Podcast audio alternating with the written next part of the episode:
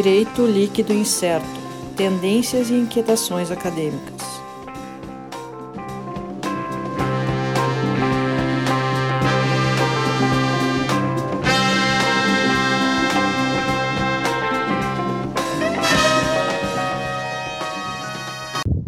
Olá, pessoal. Estamos então de volta com mais um episódio do DLI Podcast, Direito Líquido Incerto. Uh, lembrando mais uma vez aqui, né? Nossa tem o nosso perfil no Twitter, arroba DLI Podcast. Segue lá, acompanha nossas postagens. Sempre que tiver um episódio novo, a gente larga lá. Uh, quando está gravando também, a gente faz a postagem da nossa foto tradicional. Um, agora, atualmente, um instantâneo do, da, da, conversa pelo Skype. Uh, também disponível no YouTube, então, com a conversa com vídeo. No canal do YouTube, arroba DLI Podcast também uh, arroba DLI Podcast, não, DLI Podcast no YouTube, né? Uh, busca lá, tem os nossos vídeos, tem os episódios mais antigos, tem só o áudio, né? Esses últimos, uh, como a gente sempre fala aqui, em tempos de pandemia, de Covid-19, nossas gravações online, né? cada um na sua casa, ninguém sai de casa. Uh, estamos aqui com o Sérgio Gilea, mais uma vez. Bom dia, Olá, Sérgio. Alisson Capelari. Boa tarde a todos. Nosso time normal, né? Uh, e hoje, que a gente tem um episódio aqui um, especial, né? A gente vai falar um pouco uh, envolvendo aqui, como a gente não pode deixar de, de envolver nesse período, a gente sempre está falando de alguma coisa relacionada à pandemia, a coronavírus, Covid-19, seja lá como a gente fale isso. E hoje a gente vai tentar trazer um pouco do link do, do que, que o direito pode trabalhar um pouco, né? Nosso podcast é eminentemente jurídico, mas a gente vai trabalhar um pouco com a questão uh, da medicina, né? E para isso, então, a gente vai. A, a, ideia é trazer um pouco sobre o problema que a gente está tendo, um problema que a gente já vem referindo, inclusive já foi tema uh, num outro episódio do nosso podcast, né? Uh, a questão de, de, de informação, de fake news né? Uh, e essa influência nessa, na questão uh, de saúde pública mesmo. Né? Para isso, a gente tem hoje dois convidados. Hoje, excepcionalmente, normalmente a gente trabalha com um, um convidado a cada vez, hoje temos dois, então estamos em cinco aqui, o nosso time normal, tradicional, dos eu, Sérgio e Adson. E hoje a gente tem o Gustavo Borges, que é professor na, na Unesc, Universidade do Extremo Sul Catarinense, uh, doutor em Direito pela URGS, né? E o Dr. Carlos Grefe Teixeira, é, doutor em Medicina na Fundação Oswaldo Cruz, professor na Universidade Federal do Espírito Santo. Tudo bem, Gustavo? Tudo bem, Dr. Carlos? Tudo bem, boa tarde. Então, como eu já tinha iniciado aqui, até a, a, a ideia é a gente tratar um pouco da questão, uh, uh, e até pensando até na conversa também que a gente manteve antes, com, principalmente como o Sérgio comentou, uh, de uma certa função social aqui do nosso podcast também, de trazer, trazer fatos, né? e a gente tem esse problema justamente de e discutia em outros grupos de WhatsApp esses dias sobre a quantidade de informações que a gente tem e que nem sempre são realidade. E a gente às vezes não sabe nem uh, onde pegar uma informação, uma verdadeira informação e não uma, uma deturpação, né? A gente vê até fontes uh, aparentemente confiáveis também trazendo informações uh, falsas ou equivocadas. Então, uh, primeiro até a gente para falar um pouco desse problema que a gente já enfrenta aí de, de fake news, eu queria que o Gustavo falasse um pouco sobre esse assunto, sobre esse tratamento jurídico dessas fake news, o que, que a gente pode ter em termos jurídicos, qual o nosso, o nosso remédio, vamos dizer assim, que a gente pode utilizar. Bom, então, primeiro agradecer pelo convite, né, ao, ao Sandro, né, também saudar aí o Sérgio, o Alisson e o Dr. Carlos. É, e acho, acho que é importante, assim, a gente colocar alguma, algumas questões né, é, preliminares em relação às fake news, né, porque a gente tem que contextualizar o momento que a gente está entendendo agora e o impacto que as fake news, elas, elas efetivamente vão causar e estão causando né, na saúde. Essa, essa é a minha preocupação. Então, né, primeiro, primeiro acho importante a gente saber né, e ter uh, clareza que as fake news ela não é não, isso não é uma coisa nova. Né, isso, isso começou já, né, notícias falsas sempre existiram ao longo da história da humanidade. Né, isso não é, não é de agora, né, não é, não é uma coisa que acontece agora. E, mas o termo fake news, na verdade, ele começou a ser utilizado no século XIX, no final do século XIX. Antes, antes se utilizava né, a expressão false, false news. Mas, de fato, né, existem relatos históricos uh, de disputa de poder né, e, e, a disseminação de notícias falsas ao longo da história. Né. A gente tem, talvez, a mais tradicional, a, a mais discutida, é a questão de, de, que ainda há dúvidas se o homem pisou na Lua. Né. Ainda existe uma, existem fake news né, a respeito de, uh, falando de uma forma genérica, antes de chegar na saúde, né, Uh, existem fake news ainda dizendo que aquilo foi forjado em estúdio, né? Assim como a gente tem as fake news e um grande volume de pessoas acreditando que a Terra é plana. Então, é, a gente tem aí né, uma série de, de detalhes né, e, e, e, que acabam se disseminando.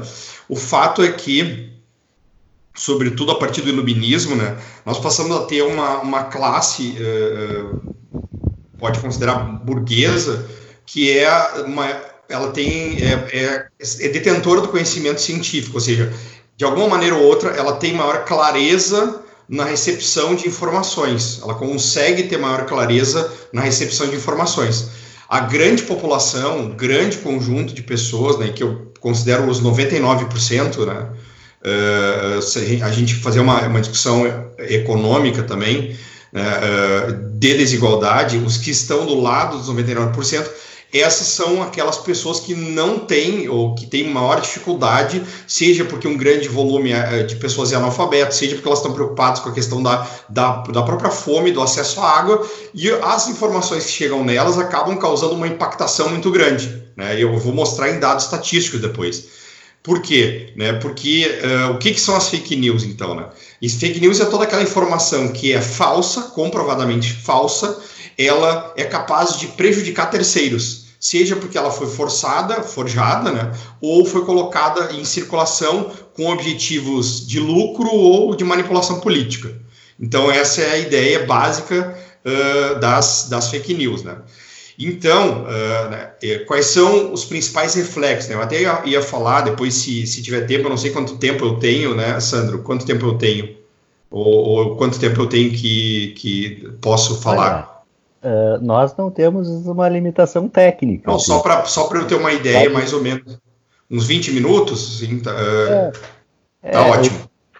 Pode ser, não, porque, pode ser. Não, tudo Ou bem, que daí eu... Uh, o que a gente faz normalmente é dar um, um tempinho ali para tu expor e depois a gente faz uma troca de ideia. Daí a gente tá. vai debater um pouco Não, isso. Eu, eu ia fazer uma, uma eu ia, eu ia né, me propor a fazer uma análise crítica um pouco do contexto uh, atual e do impacto das fake news a partir né, disso, mas vamos deixar essa parte para depois então.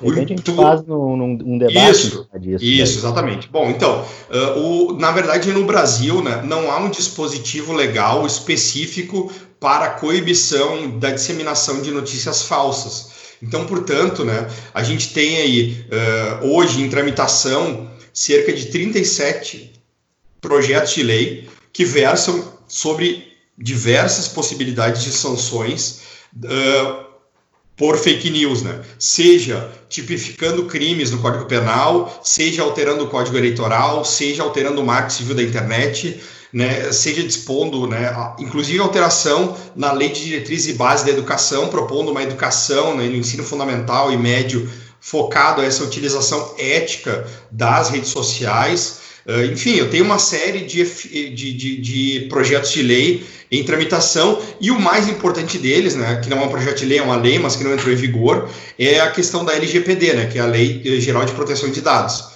que é o que talvez seja mais relevante disso tudo, né?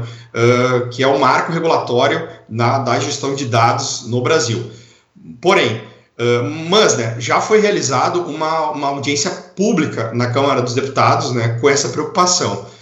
Os tribunais brasileiros, eles têm essa preocupação, começaram a se dar conta que, na verdade, muitas daquelas decisões uh, né, engendradas no âmbito do tribunal, elas acabam che chegando na população de uma maneira errada, ou mesmo o próprio conhecimento legislativo, né, de, de que fazer e como agir. Né. Então, isso um, há um, bom tempo atrás, o STF criou uma campanha de mobilização com a hashtag fake, fake news não. Né, e foi criado um painel multissetorial de checagem de informações e combate às notícias falsas, no ano de 2009, abril de 2009 com o objetivo de verificar né, eh, eh, de conteúdos e atos do CNJ, do STF, do STJ, do Conselho da Justiça Federal, se esses, como esses atos estão sendo divulgados, né, e como está chegando na população, que é aqueles 99% né, que acabam tomando um, uh, ou pautando as suas condutas, né, uh, a partir do conhecimento,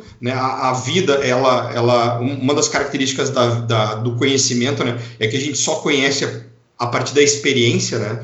Eu preciso experimentar, experienciar para que eu possa. E, e, eles têm aquele primeiro contato com uma informação e acabam distorcer uh, uma informação que é errada, né? Que é errônea, que é falsa, e acabam pautando seus comportamentos com base nessas informações. Um movimento claro uh, de, disso, né, e eu já estava escrevendo sobre isso no ano passado, no início do ano passado, é o movimento antivacina. Eu vou falar logo em seguida sobre isso. Né? Bom, o ministro Dias Toffoli, que é o presidente do STF, né, ele, ele apresentou um estudo de que notícias falsas em razão de sua, uh, sua característica, né? ou seja, normalmente as notícias falsas elas têm uma característica que é ter uma chamada muito forte, né? Uh, ela, elas, têm uma, ela, elas são colocadas de uma maneira a impactar aquele que recebe. Tem 70% mais chances de serem retuitadas do que notícias verdadeiras. Ou seja, de cada 10 pessoas que, eh, que recebem uma notícia, de cada 10 notícias, né, uh, uh, 70% eh, da, dessas notícias elas têm maior chance de serem retuitadas se forem notícias falsas, né, por essa característica que é uma característica né, de, de uh, causar um maior impacto, né, de maior apelo. Existem algumas estratégias de combate às fake news, né, uh, como ações de compliance, que eu também não vou entrar agora, de sugestões de leis, né, auto, chama autorregulação regulada, né, mas eu acho que a mais importante delas, é o que eu venho estudando né, e discutindo no âmbito do mestrado aqui, né, é, é, é a questão da, desses grandes é, veículos né, de serviços de mensagens, plataformas das redes sociais, de exercerem um controle sobre as notícias. Porque, na verdade, ao fim e ao cabo, a notícia ela só é uma fake news. Eu, eu posso criar uma fake news e contar para o meu vizinho. Agora, se eu criar uma fake news e, post, e pagar, eu consigo publicar no Facebook, no Twitter, no Google e no, no WhatsApp, por exemplo, e eu consigo atingir milhões de pessoas. Uh, né, uh, que acabam compartilhando elas. Então, o, quem detém o poder de controle hoje dessas fake news é a, os, esses entes, né, essas, esse, essas plataformas das redes sociais, né? que é muito discutível, na verdade, que é um outro tema que a gente poderia até entrar, né? o fato de que uh, né, a gente está vivendo esse período de instabilidade muito política, muito grande né, no Brasil, o, o, o, fato de os próprios governos, tanto brasileiro quanto americano, eles utilizarem um, um, um mecanismo privado para a veiculação de informações públicas. Né? Ou seja, a gente tem hoje o Bolsonaro e o Trump usando o Twitter, né? que é um veículo privado. Então faz com que eles, que teoricamente eles são um, um servidores públicos, eles acabem veiculando as informações por um órgão privado, inclusive bloqueando jornalistas e que não interessa e que não fazem comentários né, uh, uh, interessantes. Né? Isso é uma outra discussão. Mas o grande problema que a gente tem, né, uh, da, e o grande escândalo mundial em, em, termos de fake news é o caso da Cambridge Analytica. Né, uh, é o caso da Cambridge Analytica que acabou, né, uh, para explicar talvez né, por ouvinte, não sei se vocês devem, vocês com certeza devem saber, né, a Cambridge Analytica ela era né, uma empresa inglesa né, que acabou tendo acesso a um, 5 mil dados dos, uh, do Facebook, né? Com base nesses 5 mil dados, uh, isso não, não é eu sou que estou dizendo, né? Isso tem documentário, né? Privacidade hackeada, isso tem tá documentado, né? Uh, eles acabaram formando perfis de pessoas, porque o, a inteligência artificial ela sabe mais da gente do que a gente mesmo. Né? Porque todo dia eu estou curtindo algum comentário, eu estou compartilhando alguma coisa, eu tenho um conjunto de amigos que pensam de determinada maneira, eu compro determinados produtos, né? Eu olho por tanto tempo para a imagem em determinadas, em determinadas uh, reportagens. Assim se monta né, muito mais facilmente um perfil de pessoas que têm uma capacidade de mudança de, de intenção de voto e de pessoas que não têm uma capacidade de mudança, e para aquelas que têm, né, é, é basta in, informar e mandar né, uma série de informações falsas que elas vão acabar acreditando e vão mudar de posicionamento político. Então, portanto, né, houve, isso não estou eu que estou dizendo, isso uh, tem também pesquisas, né, depois eu vou falar sobre isso rapidamente, de que uh, a as, os países em que houve eleições né, uh, e, e, a contratação desse, da, da Cambridge Analytica, em 80% deles houve vitória e uma mudança de posição em relação à concorrência. Né? O caso paradigmático é o caso americano, né, o caso norte-americano. Então, uh, o que, que tem, né? Como é que a gente analisa as fake news? Uh, e, e, a gente vai verificar se, se, a, se, o portal é conhecido, se a informação está quebrada, se ela, ela, é, ela começa de modo alarmista, se tem erro gramatical, se ela pode, se ela pede para ser compartilhada, se ela faz menção a terceiros e não diz o nome. Enfim, tem uma série de requisitos né, que me permitem detectar mas especificamente focando né, na, na, questão da saúde. Né? A Sociedade Brasileira de Imunizações ela fez uma pesquisa e concluiu né, que de, de cada 10 brasileiros, 7 acreditam em ao menos uma informação falsa. De cada, vou repetir, de cada 10 brasileiros, 7 acreditam em uma informação falsa. E o que, que vinha acontecendo né, nas minhas pesquisas há um tempo atrás? Uh, eu verifiquei que o, o movimento anti-vacina ele tomou uma proporção muito grande porque as pessoas acreditavam, por exemplo, que vacinar os seus filhos gerava autismo, que vacinar seus filhos uh, tinha uma grande quantidade de mercúrio, que vacinar os, uh, os seus filhos era uma forma de controle populacional por parte dos governos. Isso acabou gerando, vocês devem lembrar, né, antes da pandemia, eu já vinha pesquisando sobre isso, uma série de, de um, epidemias, epidemia de sarampo retornando, epidemia, né, a crianças indo para os colégios e, e, e, e, aparecendo com doenças que antes não, não, não, não aconteciam. Dessa forma, né, especificamente no coronavírus, agora para ir para me encaminhar para o final e aí depois eu posso falar sobre o que vocês quiserem, aí estou aberto, né? Uh, na verdade, o, o, o, Ministério da Saúde ele criou um canal de contato, né, um ano atrás, de WhatsApp contra essa disseminação de, ah, de, de, doenças. Já tinha criado antes disso, né? E a gente tem uma série de fake news, né?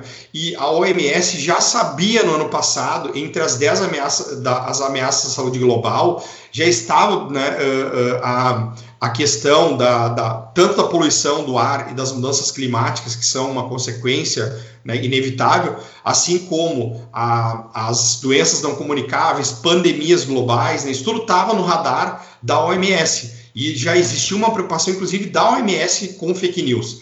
Quando começou esse movimento da, do, do Covid, né, surgiram várias fake news, por exemplo, e muitas pessoas acabaram não acreditando nessas fake news, acabaram uh, uh, pautando as suas condutas, né, no sentido de sair de casa desprotegida, uh, não ter o cuidado né, necessário, porque, por exemplo, café previne coronavírus. Por exemplo, beber água de 15 em 15 minutos cura o coronavírus. Por exemplo, isso tudo está divulgado no site do Ministério da Saúde, não é eu estou inventando.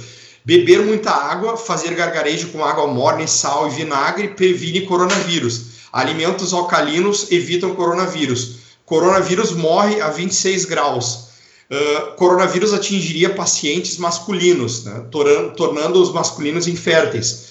Ou, por exemplo, bebidas quentes matariam coronavírus.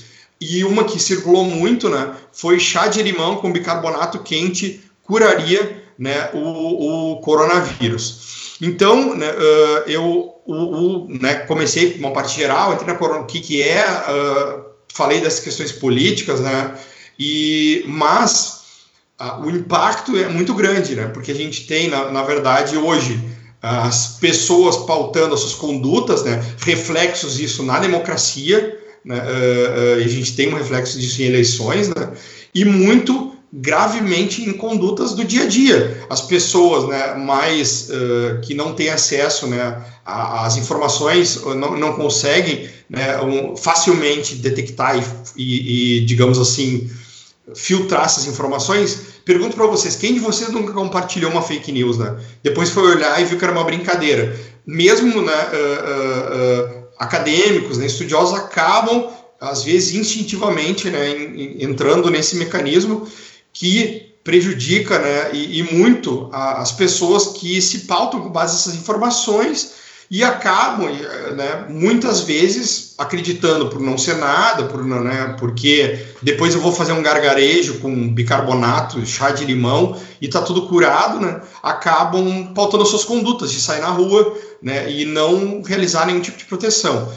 Então é necessário, né, eu estou aproveitando o momento para refletir bastante sobre isso, estou escrevendo também, né, muitas obras estão saindo para uma, uma, uma, uma, reflexão né, e, uma, e, uma, e é necessário, é urgente, na verdade, né, que esses órgãos, esses, esses, essas redes de compartilhamento, né, elas acabem principalmente não veiculando informações, né, ou pelo menos é necessário que exista uma governança, um compliance, uma checagem de informações. Por quê? Né? Ano passado, antes dessa pandemia, o Mark Zuckerberg, que é o dono do Facebook, tem maior acionário do Facebook, do, do Instagram e do WhatsApp, ele uh, se posicionou publicamente no sentido de que não iria fazer nenhum controle sobre as informações pagas. Né? Porque, uh, justamente, eu, é, é, o grande risco. Eu pagando, eu posso botar o que eu quiser e eu atinjo um número de pessoas muito grandes. Né? Então, na medida em que. E houve uma mudança de comportamento, né? inclusive quando eu estava ministrando essa palestra para. Na, na, foi semana passada. Eu, às quatro da, era às cinco da tarde, nas quatro da tarde saiu uma, uma notícia que eu até coloquei na palestra sobre isso, né? Em que o Facebook Mudou o comportamento, né? No sentido de que ele vai mostrar notícias verdadeiras para quem curtir fake news sobre, fake, uh, sobre coronavírus. Então, ou seja, há uma inicial mudança de comportamento, né? E, e enfim, nós temos algumas regras aí para discutir na União Europeia. O Brasil é totalmente né, falho em termos legislativos, está muito atrasado, uh, né? Então a gente está vendo um, um problema muito grave que vai se se aprofundar, vai ficar mais agudo, né? E a gente não tem proteção. E o, o, o fato é que a, a, as pessoas hoje, né, e são pautadas por esse tipo de, de informação. Então, isso é muito grave, né? Isso deve ser pensado, refletido para a proteção de direitos humanos mais básicos, como a saúde, né, a própria informação, uh, a segurança e etc. Eu tentei ser o bem o mais objetivo possível, né, porque fica difícil de de falar sem contextualizar. Então, eu estou à disposição né, para vocês e, e, e para discutir, para conversar. Tranquilo, Gustavo, muito bom, valeu. Uh, e agora, assim, claro, a gente começou uh, com o aspecto jurídico da história, né? A questão uh, em relação à notícia, à fake news, e a gente começa a citar, claro que, que acho que para pessoas minimamente instruídas os exemplos que o Gustavo colocou são meio grosseiros, né? Uh, mas a gente sabe que tem muita gente que acredita, né? Surpreendentemente. Uh, então, agora a gente coloca aqui o Dr. Carlos na conversa até para ter uma ideia, até para o Dr. Carlos falar um pouco sobre o que, que é, especificamente, o que, que a gente pode dizer uh, que é o coronavírus ali, o que, que, é, o que, que tem de verdade e o que, que tem de exageros e, claro, e, e, até a gente grava isso hoje pela manhã, saiu a notícia que o Trump teria dito também, numa coletiva, de tratar com injeção de desinfetante. Uma coisa assim, o presidente dos Estados Unidos falando isso, e aí fica complicado. Como é que tu vai chegar para uma pessoa e dizer que não, o presidente dos Estados Unidos está falando uma grande bobagem? É complicado. Doutor Carlos, o que, que o senhor pode nos falar aí um pouco da parte médica disso aí? Boa tarde a todos. É, eu gostaria de comentar, é, antes disso, essa, essa questão das fake news, como o colega acabou de falar, não é uma coisa nova. É, e eu tenho uma, uma visão de que duas categorias principais de fake news seriam a fake news que é simplesmente embasado numa ignorância, a pessoa ignora. E a, e a, fake, news, a fake news que tem uma motivação extra, vamos dizer assim, com uma certa intenção. Então, eu vejo essa, essa categoria, eu acho importante de ser analisada, porque ela pode nos levar a situações. Eh, eu também tenho acompanhado bastante a questão do. Na verdade, eu tenho acompanhado o movimento pró-vacinas dentro da Sociedade Brasileira de Medicina Tropical. E lá a gente tem discutido muito que nós temos um. O primeiro grande problema que se identifica é um problema de comunicação. Esse é o primeiro, primeiro imediato problema que a gente verifica, porque se vocês convidam alguém como eu, assim, para esse tipo de bate-papo, mas eu não souber me comunicar bem com vocês ou com o público, vai ser até às vezes deletério para a disseminação da verdade. A gente tem visto isso, né, as intermináveis entrevistas com especialistas que têm acontecido nos meios de comunicação, todo dia tem. Vocês têm visto agora, né, todo dia tem. Isso é bom, mas ao mesmo tempo permite você observar que tem muitos colegas que não sabem se comunicar as palavras que esses colegas falam, as pessoas não conseguem entender praticamente nada. Eu, às vezes, não consigo entender bem o que a pessoa está falando. Uh, um exemplo mais triste, pelo menos até o momento, é a, mi a minha impressão, é o nosso próprio atual ministro da Saúde, que eh, na sua primeira fala, que eu não me lembro mais quando é que foi, ele falou, uh, se você vai ver, sabe? Você vê um monte de palavras que no fundo, no fundo, não consegue entender o que ele quis dizer. Não fica claro. E aí, de novo, eu acho que esse, esse tipo de, de posicionamento, ou é porque a pessoa não sabe mesmo comunicar, ou porque a, a, a, vamos dizer assim, não se comunicar bem faz parte de uma estratégia. Então, esse é o primeiro comentário que eu gostaria de fazer. Ah, outra coisa antiga, falando de que fake news é antigo, né? Outra coisa antiga é a dificuldade, então tá, tá ligado com a comunicação. Quer dizer, aí é uma autocrítica. Eu sou mais um cientista do que um médico. Ao longo da minha vida, dos meus 40 anos, eu fui passando cada vez mais para a área da pesquisa, cada vez menos na atuação na clínica, diretamente no atendimento. Então é uma autocrítica muito grande como médico e como cientista. Ambas essas categorias não sabem se comunicar bem, em geral, na minha opinião. E, uma parte dessa dificuldade de comunicação, uh, e isso é terreno formidável para fake news, é o uso de linguagem jargão, ou seja, linguagem que as pessoas não conseguem entender. Uh, então, essa questão, essas dificuldades de comunicação e necessidades de ação são muito antigas, muito antigas. Se a gente vai ver a peste que matou um terço da, da população europeia lá na Idade Média, um terço da população morreu de peste bubônica. O outro terço que morreu, dois terços morreram, foi com a, a chamada peste branca, que só mais tarde se, se, se, se viu que aquilo era tuberculose. Então, é, naquela época já existem inúmeras histórias, as cidades tentando se proteger, né?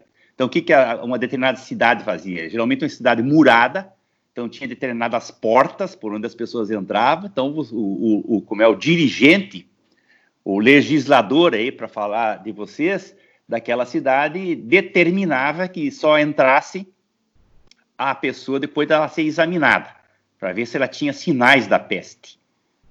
E no início do século passado ocorreu um fenômeno muito parecido que está acontecendo agora com a, a, a, varíola, a peste bubônica e a febre amarela no Rio de Janeiro, que era a capital na época.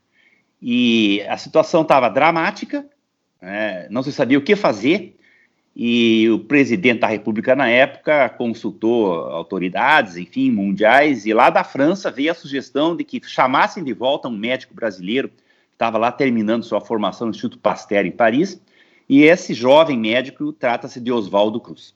Então, Oswaldo Cruz retorna e faz toda uma um plano de combate às três epidemias que estavam acontecendo, é, baseado na ciência. Agora, a comunicação com a população, pelo visto, eu não, eu não sei detalhes disso, pessoal, porque não, não, não, estudo isso com detalhes. Mas eu imagino que, de novo, a, a, a comunicação foi muito falha. É, existem, existem charges publicados nos jornais da época que mostravam as pessoas é, com alguns bois, bezerros, crescendo no braço da pessoa. Porque a vacina para varíola era aplicada mediante escarificação. É, o líquido era colocado na ponta de uma espécie de agulha, na verdade era um garfinho, e esse garfo escarificava a pele. Isso até muito pouco tempo foi feito. Eu fui vacinado quando criança dessa maneira, para a varíola. E então, naquela época, a população sofria, é, tinha que fazer a vacina da varíola e sofria com a ideia que pudesse desenvolver a partir da vacina é, e pudessem crescer do corpo boi, boi, bezerro ia crescer do corpo. Por quê? Porque existia a informação, e isso era verdade, que a vacina era produzida, uh, o, o vírus vacinal era produzido era multiplicado e, e produzido uh, no lombo em que era retirado a pele do lombo de um bezerro. Esses bezerros ficavam lá no Instituto Oswaldo Cruz, lá na, no, em, ali perto de Bom Sucesso, ali em Manguinhos. Até hoje, para quem for visitar, agora tem que esperar uns meses para ir lá. Mas quando for lá visitar, é, tem um museu e lá tem as salas que onde ficavam esses bezerros. Tinha que ser salas muito limpas, porque o bezerro ficava sem pele e podia pegar uma infecção bacteriana e morrer e não conseguir produzir mais a vacina. Então a população ficou sabendo que a vacina era produzida em bois, em bezerros, e daí se criou toda uma história, e isso tudo, para resumir a, a história, resultou na chamada revolta da vacina, em que a população se revoltou. A população se recusava a vacinar. E o que, que o, o, presidente da República na época, então é, é, de novo, nós temos lá naquela época uma coisa parecida que nem agora. Tinha um presidente da República que mandava e aí o Oswaldo Cruz teve todo o apoio dele, né? todo o apoio dele, incondicional. Então foi feita uma espécie de polícia sanitária que ia nas casas e praticamente pegava as pessoas à, força para vacinar. Então aí entra uma questão é, também que tem muito a ver com a parte jurídica, que é a questão da liberdade individual versus a, o interesse coletivo. Acho que esse é um tópico assim fundamental e que nos, nas fake news isso aí fica sendo arrastado para lá e para cá e sem a devida clareza. Mas então, é, dizendo para vocês que é, eu, eu quis salientar na minha fala agora essa dificuldade de comunicação da ciência com a população em geral. Para que a população entenda. Eu não vou dizer aqui, não precisa dizer que a educação que promova a cidadania e o conhecimento uh, científico é fundamental. Essa é continua sendo a coisa mais importante. Eu diria que é a coisa mais importante para ser feita né, sempre. Agora, além disso, é necessário que o pessoal da ciência se torne, é, calce um pouquinho mais as sandálias da humildade, aprenda a falar com a população e tenha interesse em levar o conhecimento, certo? Uh, isso é absolutamente fundamental num momento como esse que está sendo vivido agora. Ah, claro que o que você tem hoje, é, as fake news sempre existiram, mas hoje tem uma diferença.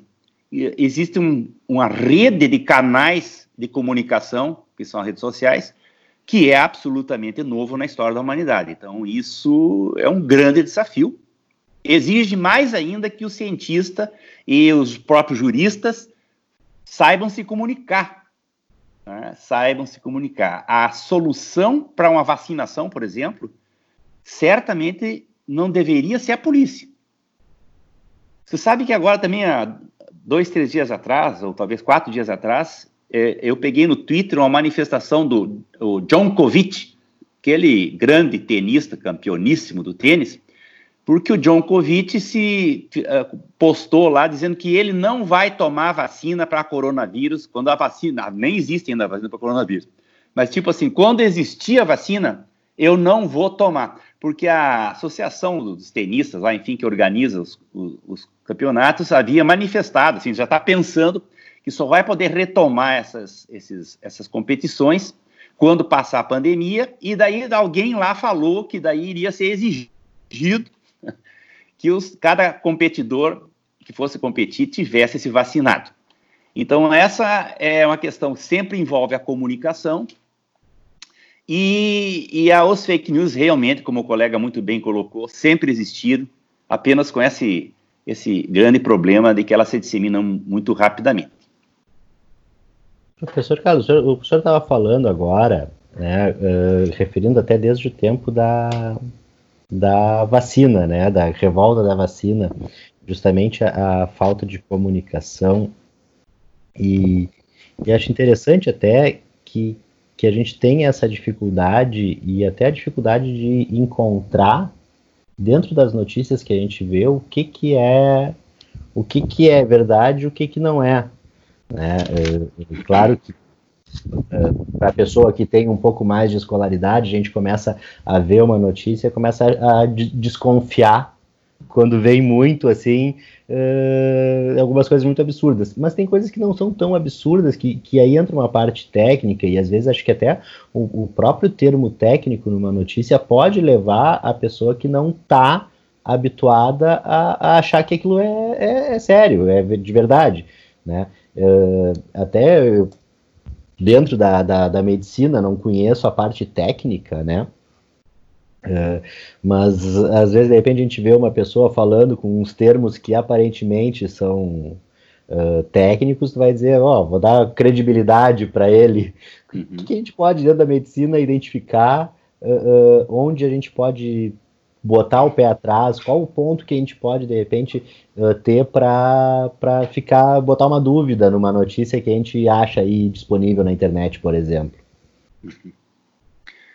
É, eu acho assim que uma coisa central é, e que é difícil de ser tratada pelos médicos e pelos cientistas em geral é de que na realidade a gente nunca tem certeza de nada e, e isso é difícil de conviver, especialmente na medicina, porque na medicina o médico especialmente ele se atribui muito uma um superpoder, digamos assim, por uma série de razões que eu acho que não cabe aqui agora entrar em detalhes, mas é, existe uma luta contra a morte e, e fica muito ruim para um médico reconhecer que ele possa não saber fazer.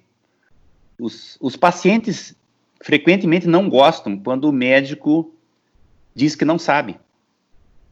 Ou seja, quando ele tá, se ele for honesto, dizer, olha, eu não sei o que o senhor tem.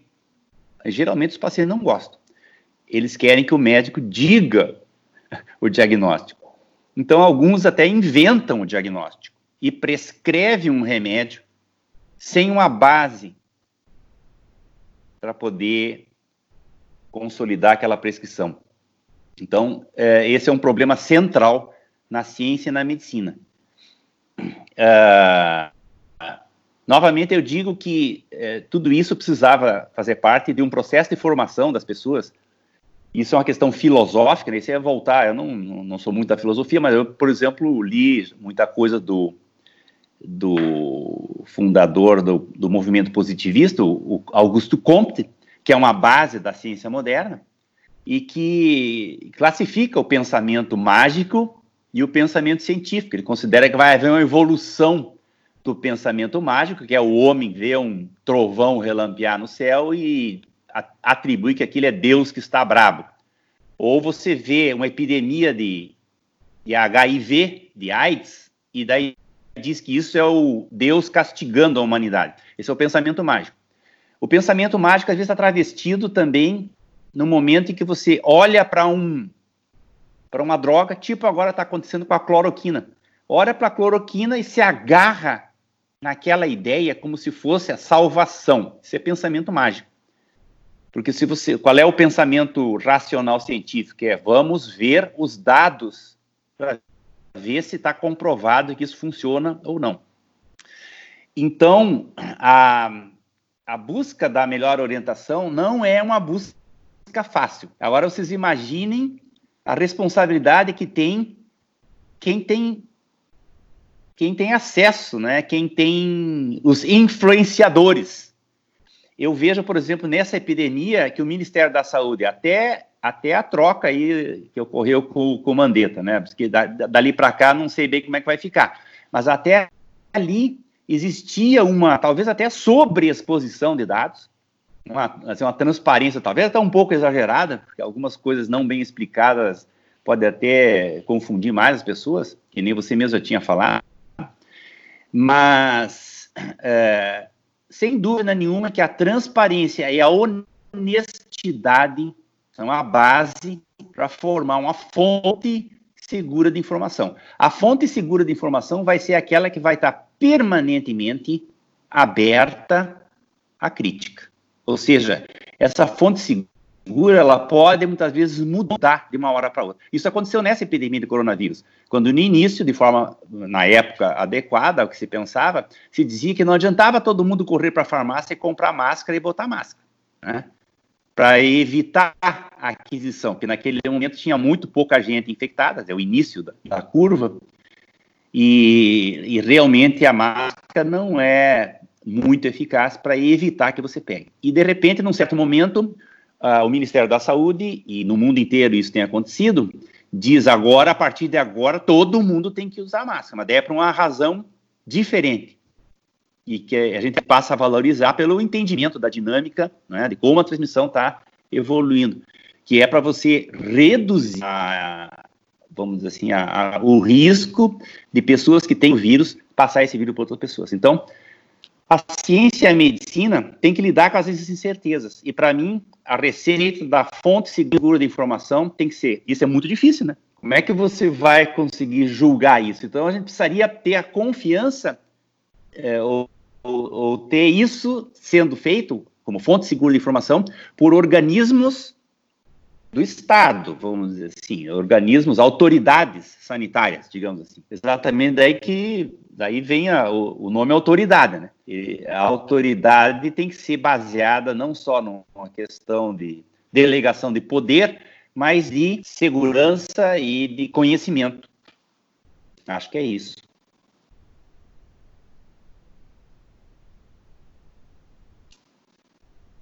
Bem, professor, uh, a ideia de chamar foi minha.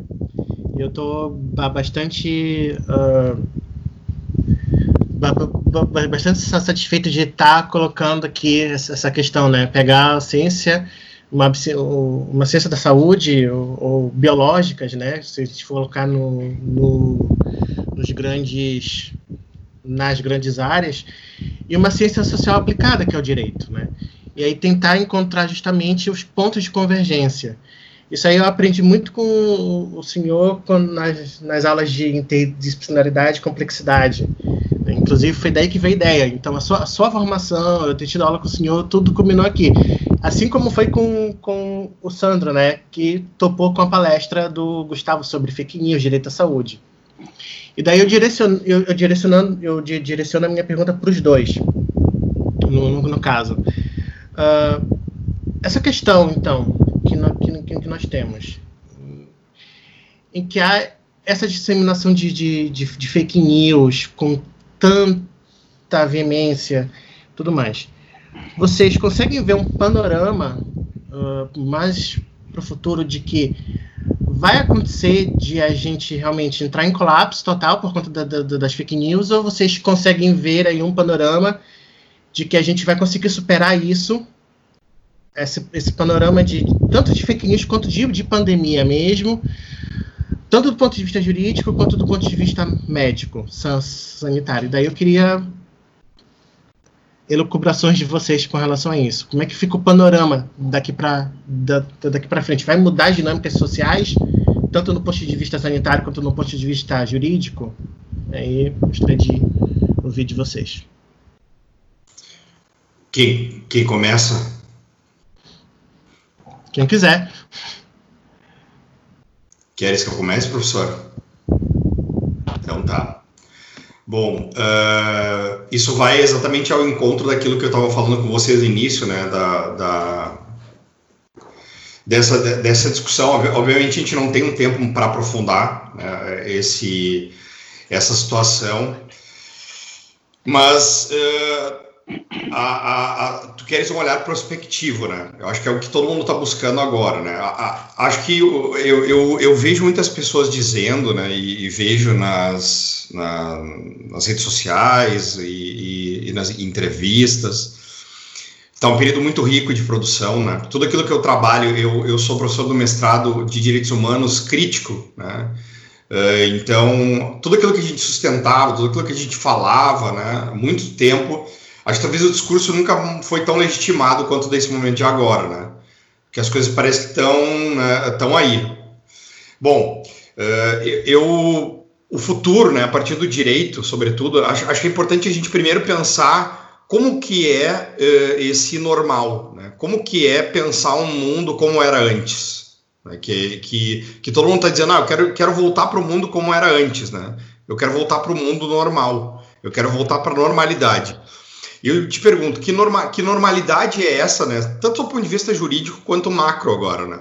Que normalidade é essa que, que nós estamos enfrentando uma, uma, a partir de uma lógica extrativista, uh, uh, né, que foi, uh, sobretudo, né, engendrada aqui na América Latina, né, a partir de um movimento colonialista, de, de extrativismo, esgotamento dos recursos naturais, né, que mundo normal era esse que a gente quer voltar, que não vai voltar mais, né? Que uh, se tudo der certo, né? Que não nos preparou para esse vírus, né? Porque nós respiramos um ar contaminado durante muitos anos, né? E, o, e os pulmões são os primeiros atingidos, serão os primeiros atingidos, né? Que mundo era esse, né? O que mundo é normal era esse, né? Em que nós vivíamos uma crise sanitária sem precedentes na história, né? Uh, uh, de um lado nós tínhamos um, um, né, novos medicamentos que e, e, e né, alguns planos sanitários, políticas públicas que acabaram alongando a vida das pessoas né, e, e, a expectativa de vida das pessoas, mas de outro, a gente tem duas mil pessoas no planeta que detêm a riqueza de aproximadamente metade do globo. Né? Então, esse era o mundo normal que se queria voltar, né? ou seja, nessa lógica de pessoas com empregos precários, desempregados, né? pessoas que não têm acesso à água potável, a gente tem uh, ali né, uh, pessoas, e eu falo pessoas, eu falo 99%, né? Eu tenho riquíssimos dados estatísticos para trazer para vocês, mas acho que não é o momento agora, uh, né? E, mas nós vivíamos nessa, nessa sociedade que é anormal, que o, um, um, filósofo, né, o Byung-Han, ele chama, ele chama de sociedade de desempenho, né? E na verdade, é uma sociedade em que a gente abrigava no mesmo local o senhor e o escravo. Né? O nosso corpo é o escravo, o senhor é o que manda. Porém, a gente vive numa exausto e correndo, né? A exaustão, ela virou uma condição humana. O corpo é um, é, virou um apêndice. Né? O corpo, ele não dá conta. O corpo, ele, ele adoecia, ele ficava ansioso, ele deprimia, ele entra em pânico, né? Ele entrava em colapso. E a gente tinha que dopar para que a gente continuasse nessa lógica normal de exausto, correndo e dopado, né? Porque senão não dava conta de fazer tudo, né? O que o, o, o, o que o talvez acho que o Dardot e o Laval né, uh, bem conseguem uh, explicar. Nós tá, a gente estava nos uma, vivendo a partir de uma racionalidade neoliberal, né? Ou seja, de, de que nós somos um você SA que tem que reduzir custo, minimizar a uh, né, organizar os horários para quê? Para poder ganhar mais, para poder, a partir de uma lógica extrativista, consumir mais, né? O Bauman, né, bem, acho que está no título do grupo de vocês, né? Penso logo consumo, né? Uh, uh, acho que o título do grupo de vocês bem esclarece essa, isso, isso que a gente está vivendo, né? O direito líquido incerto, né? as regras jurídicas, elas, como nós conhecemos, elas são ainda, né? e, e, e, estruturadas, estão estruturadas a partir de uma lógica extrativista do século XVII, né, a partir de uma perspectiva racional né, de decomposição das coisas, né, cartesiana. Então, uh, não há como se ter uma resposta né, uh, uh, suficiente para isso que a gente está vivendo hoje. Né? O que, que eu enxergo para o futuro, Sérgio? Respondendo agora mais pontualmente a tua pergunta, né? eu enxergo talvez o comum, né, os bens comuns, como a que é o que eu venho estudando, né, já há três anos, como uma nova perspectiva de se pensar né, uma, uma sociedade é, a partir da reconfiguração do público e do privado, né, de, de é, garantir direitos básicos às pessoas de uma forma universal, que promovam não somente elas na, nessa vida presente, mas futura também, das futuras gerações. Né? E o comum, ou alguns chamam de bens comuns, outros chamam de commons, talvez seja essa a, a saída né? Uh, de uma rediscussão de regras né? a partir dessa política de, de, de compartilhamento, né? de, de redefinição daquilo que é, deveria ser comum, que não pode ser sonegado às pessoas. Uma certeza nós temos: o planeta vai continuar existindo. Agora, se a espécie humana vai continuar existindo nesse planeta, é uma incerteza. O planeta vai continuar existindo. Agora, a espécie humana eu já não tenho mais certeza disso, né? De acordo com os números que a gente vem enfrentando, né? A gente vai ter outras pandemias e outras pandemias silenciosas que acontecem, né? pandemias de violência, pandemias de desemprego, né? Uh, que assolam o planeta inteiro. E a gente fica fingindo que o direito, né, elaborado com base no século XVII, reproduzindo uma lógica mecanicista uh, de, de interpretação da realidade, uh, esquecendo aquela visão holística, né? Ele não responde esse contexto que a gente está vivendo hoje. Bom, como que vai ser? Eu não sei. Talvez a gente mude para um período pior ou melhor, né? O que eu vejo, na verdade, é, uma, é um reposicionamento geográfico mundial, né? A partir de uma temporalidade, né, que se esgota nesse momento uh, e talvez seja um marco né, histórico uh, de, uh, como é que eu posso dizer, de, de presença muito forte americana, né, dominando o globo e, e impondo a sua política né, global né, e, uma decadência muito grande. Né? E de outro lado, a gente tem a emergência de um país né, que, com todas as suas dificuldades, suas, suas críticas né, por afronta a direitos humanos, né, por uh, problemas de controle né, internos, mas que tem uma outra visão né, e uma visão de uh, uma visão de que de não imposição da sua política, né? A, a, a, me parece que a política chinesa é uma, é uma, é uma política baseada muito na ideia de que uh, de não ir à guerra, né? A gente tem, tem livros né, que pregam, né, que se eu fui para a guerra é porque eu já perdi a guerra. Os chineses não têm essa, essa característica americana. E eu via, né, uh, a gente tem, né, eu via ontem um americano falando, né, uh, os Estados Unidos eles conseguem destruir qualquer país no mundo hoje com armas, mas não conseguem dar conta, né, uh, dos pacientes que estão morrendo diariamente, das milhares de pessoas estão morrendo diariamente ali. Então a gente pode esperar uma resposta americana muito violenta né, nesses, nesses próximos tempos. E, e a China acabou, né, uh, aproveitando esse momento, entre aspas, né, de, em que as ações caíram muito, né, de empresas transacionais em território chinês, comprou muitas ações de empresas, né, uh, nacionalizou empresas, né, uh, basicamente que tinham seu capital né, na bolsa de valores chinesa.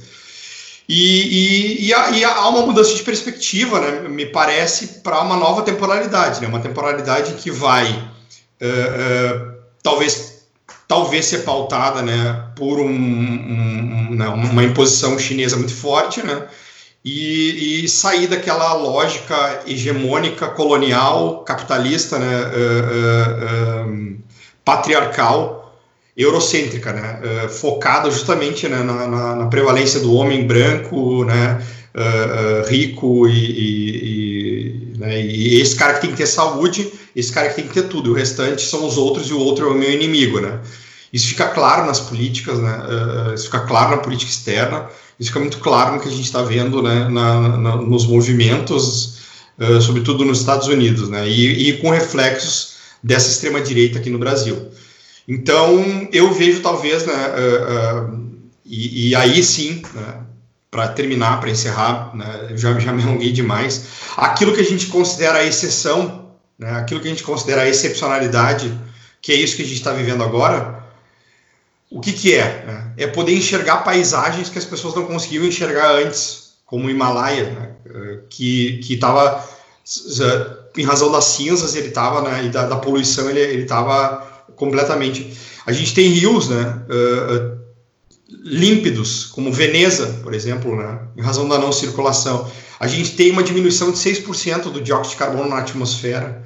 A gente tem aí pessoas respirando um ar puro, talvez né, se preparando para aquele vírus que vai chegar. Né? Todo mundo vai pegar.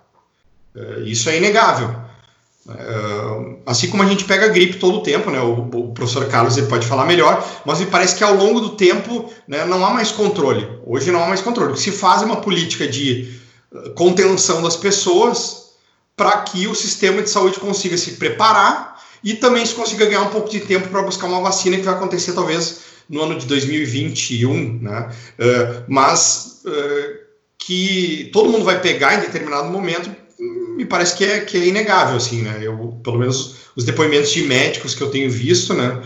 É assim como a gente pega gripe todo ano, um vírus que está aí, que já se espalhou, que não tem mais controle, a gente não tem como, como conseguir geograficamente contornar ele, né? E, e, e gerar um. Né? É, então é isso, né? É essa exceção, talvez, né? É, é, é e, e, a gente vê, né? Nessa exceção acontecendo tudo aquilo que se dizia que era impossível, que o capitalismo dizia que era impossível, né? Que os governos de extrema direita diziam que era impossível, que é o fortalecimento do sistema de saúde, né? Que é o fortalecimento e, a, e a, a, a, valorização, né? De profissões que antes eram totalmente invisibiliza invisibilizadas, que é uh, né, dinheiro aparecendo do, de tudo que é lugar agora, né? Para proteção da população que antes era impossível, que antes não existiam, né? Então, aquela exceção que é o que a gente vive hoje, né? Ela me parece que se aproxima muito mais de uma de uma realidade emancipatória do que efetivamente aquela normalidade que a gente pretende né, enxergar, o que pretende buscar. Né? Acho que não sei se respondi, não há uma resposta, né? Talvez a pessoa que responda seja a pessoa mais importante do mundo hoje, né? Mas não há uma resposta única, né? A gente vai ver com o passar do tempo. Com certeza, a, a resposta é cada vez mais a incerteza, cada vez mais a dúvida.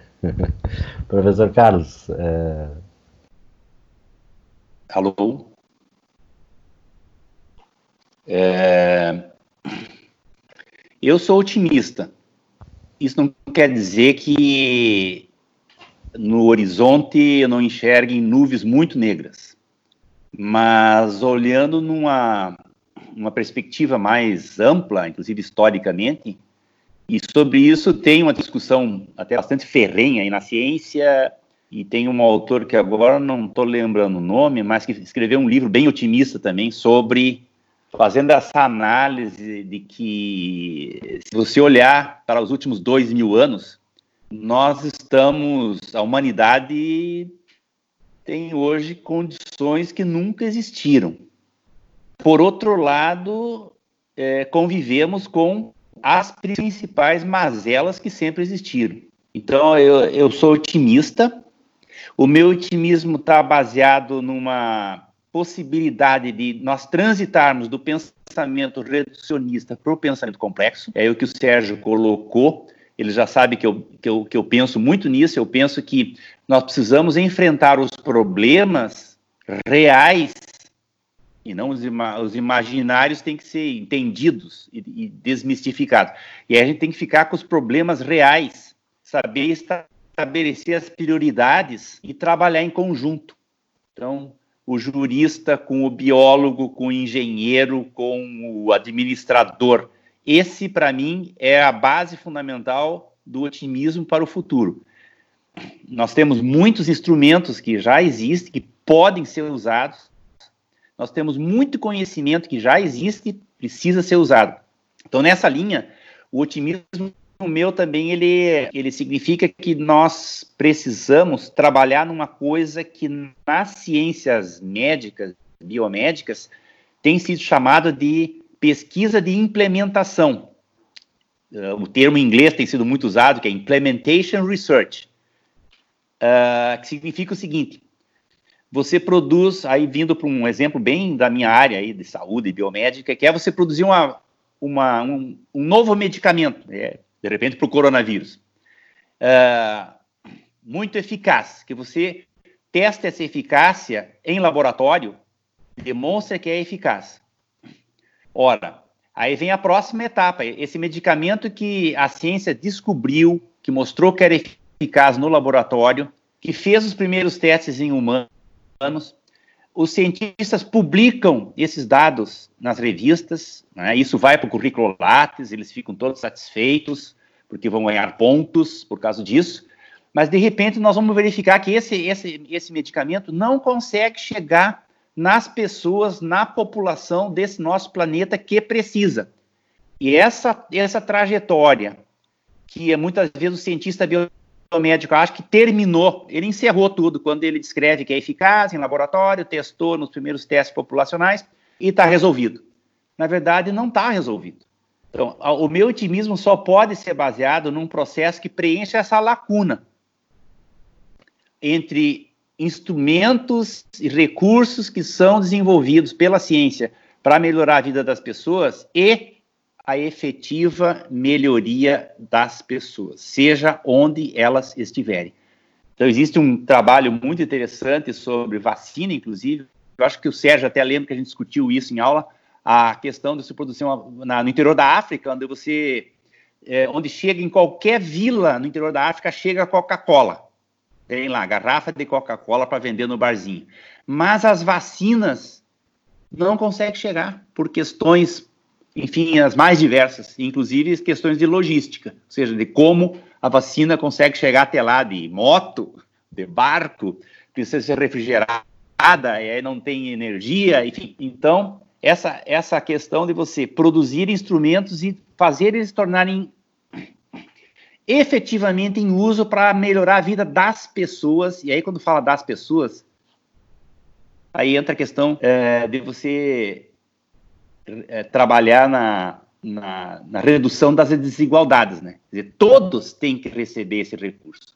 Então, não é possível mais que alguém queira ir para Nova York, porque só lá em Nova York tem determinada medicação para um tipo raro de epilepsia, por exemplo, e a pessoa tem que ir para lá, um brasileiro tem que ir para lá. Aí ele faz uma vaquinha, ele precisa juntar 500 mil reais, porque o tratamento custa 450 mil reais. Então, para mim, esse é, uma, é um vale da morte, né? É, o vale da morte é o vale que fica entre, de um lado, o que a ciência produz, e de outro lado, é inútil para resolver a maior parte dos problemas das pessoas reais. Então, eu acho que na, na eu, aí faço uma provocação para a área jurídica para dizer que eu acho que na área jurídica, por exemplo, tem muita lei. Muita. O Brasil, por exemplo, a minha impressão, não sei se estou errado, vocês me corrijam, tem muito instrumento legal, tem muita jurisdição e, e tem muita coisa que não é resolvida.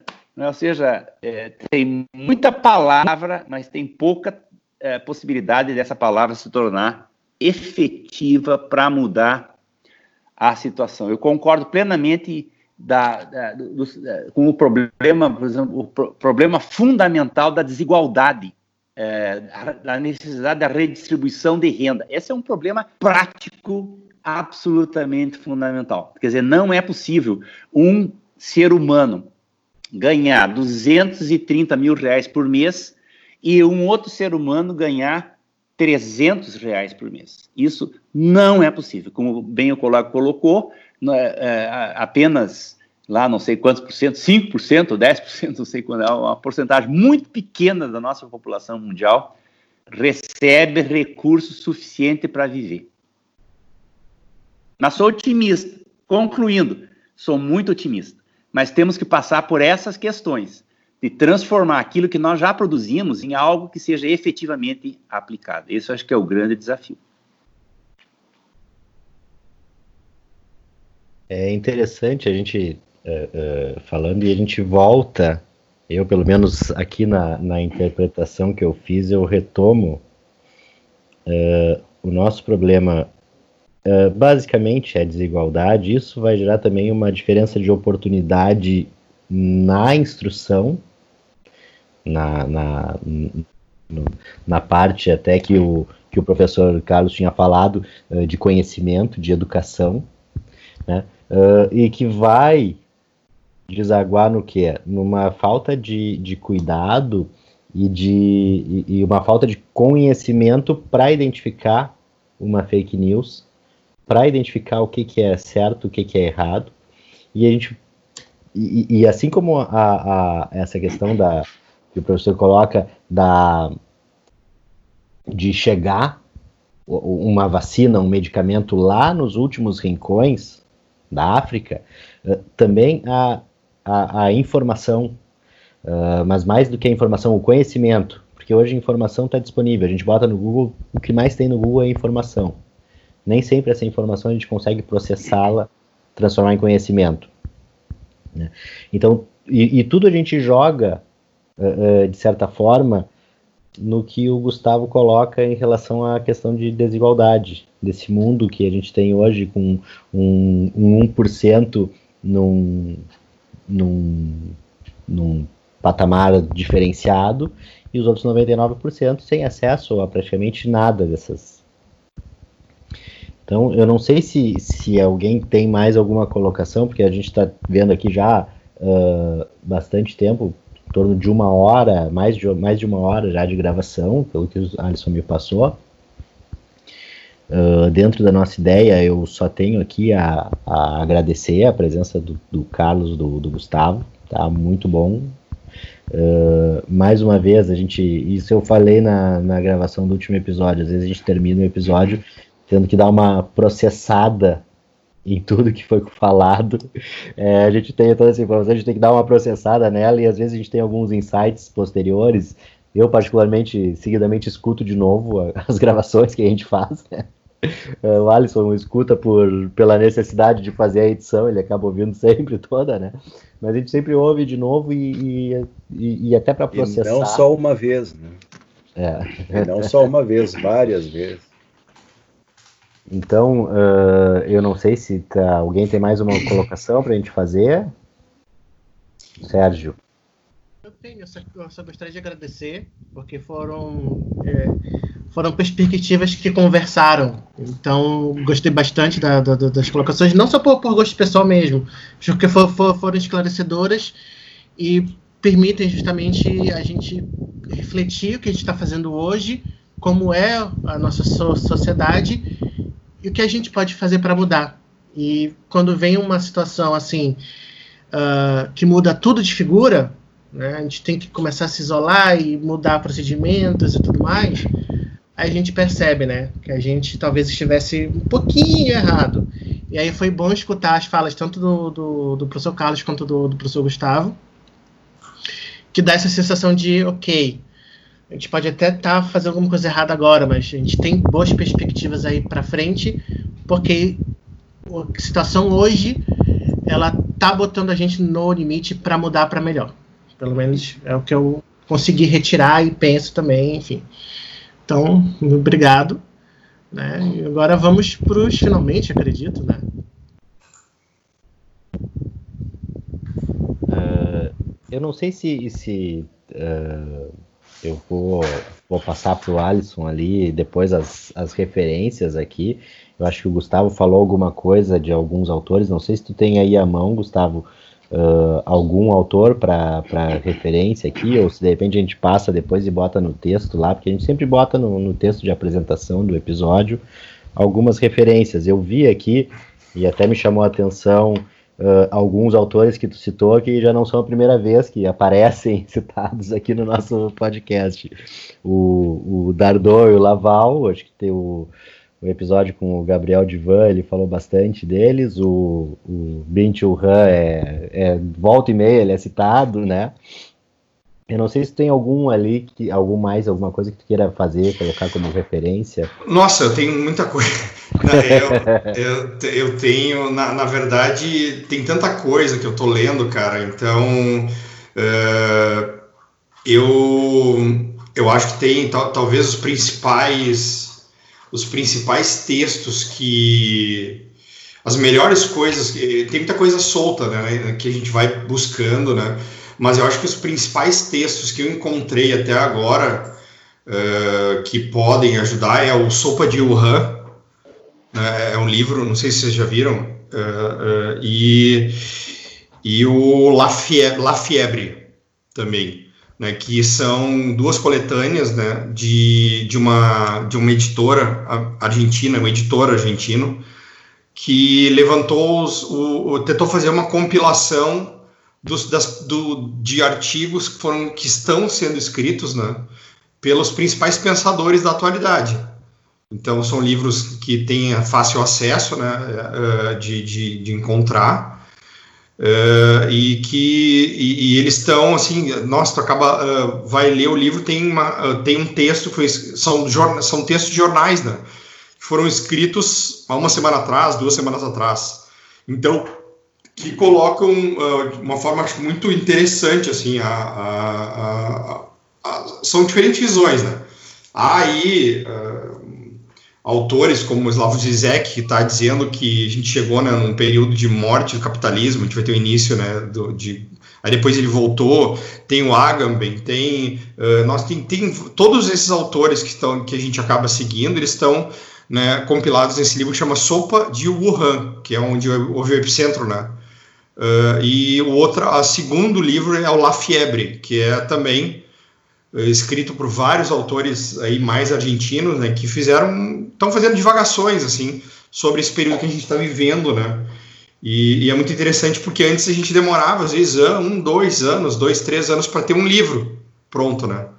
Hoje imediatamente a gente consegue né, ter uma produção de dez dias atrás, cinco dias atrás, né, sendo publicado, obviamente que sem né? É, é, tudo são notícias de jornal e tal, mas são pensadores. Então, muito interessante assim, né? Ali nesse nesse grupo de pensador de, de pensadores tem o Han, tem o, o tem o Agamben, tem da sopa de Wuhan, né? tem quem mais? Nossa, tem tanta gente assim boa. Tem a Judith Butler, tem que mais que eu, que eu peguei aqui uh, interessante tem uh, chineses tem mesmo Harvey, falando, né? Tem... tem... o Harvey, tem, nossa, muita gente, assim. Cláudio também, Cláudio Jack, já, a gente vai, aquela coisa, a gente já, já abri aqui o livro, o PDF. É, é ele tem, é, talvez seja um, um, um, dos melhores que reúne, e depois ele lançou La Fiebre, né, recentemente, também, dez dias depois, que tem textos de dez dias atrás, né, uh, e ali tem muita gente boa, assim, acho que, acho que é um referencial, né? E, enfim, daí eu tenho várias leituras que eu estou fazendo agora, né? E que, que eu posso depois passar para vocês as referências bibliográficas. É, especificamente. Uma coisa que a gente vai colocar, sempre fica no texto do, do, de abertura ali do podcast, algumas referências ali para o pessoal que quer uh, fazer essa. começar a estudar essa linha, né? Começar a pensar um pouco sobre esse assunto. Uhum. Não sei se o professor Carlos tem alguma alguma indicação também, algo de repente na área de complexidade, nada, nada muito técnico na área da medicina, porque senão fica complicado para nós. É, eu acho que é importante, eu sou agora um, um estimulador dessa transformação do pensamento é, reducionista para o pensamento complexo. Então, eu gostaria de aproveitar, eu mando para vocês aí a referência do, de um livro bem introdutório sobre complexidade lá do Santa Fé Institute e para que o pessoal possa ter essa leitura e se apaixonar também por essa abordagem que é essencial. Então, pessoal, uh, agradecendo mais uma vez, professor Gustavo, professor Carlos, muito obrigado pela participação aqui, por disponibilizar esse tempo aqui para a gente dar essa conversada. Uh, lembrando mais uma vez, né, tá lá, a gente vai postar lá, segue, o pessoal seguir no Twitter, o arroba DLI Podcast, né? Estamos na perfil do Direito Líquido Incerto uh, em rede social é só o Twitter, né? Depois temos perfis pessoais, meu do Sérgio, do Alisson, acho que o Gustavo, o professor Carlos também a gente vai uh, linkar lá uh, em Instagram, em Facebook. Isso, Instagram. É, e também vai estar no YouTube também esse episódio, Direito Líquido Incerto, no YouTube, canal no YouTube. Muito obrigado, pessoal. Obrigado, obrigado pelo convite, né? Estou à disposição uh, para trabalhar qualquer questão envolvendo direitos humanos. Com certeza, vamos conversar, Gustavo. Eu gostei muita, de muita coisa ali. Anotei aqui para a gente dar uma conversada mais adiante. Então tá. Um abraço. Um abraço, um abraço, um abraço professor Carlos, um abraço, abraço, abraço, abraço, abraço. Até mais. E logo mais estaremos aí colocando nas redes sociais a nossa receitinha para ficar imune do coronavírus. Beleza? Ah. A receitinha do, do DLI Podcast para você ficar Ouve sem Covid-19. Não pega. É. Então, essa, tá. é. Essa é verídica, essa foi testada em laboratório. Tá bom. Até mais, boa tarde. Um abraço. Um abraço.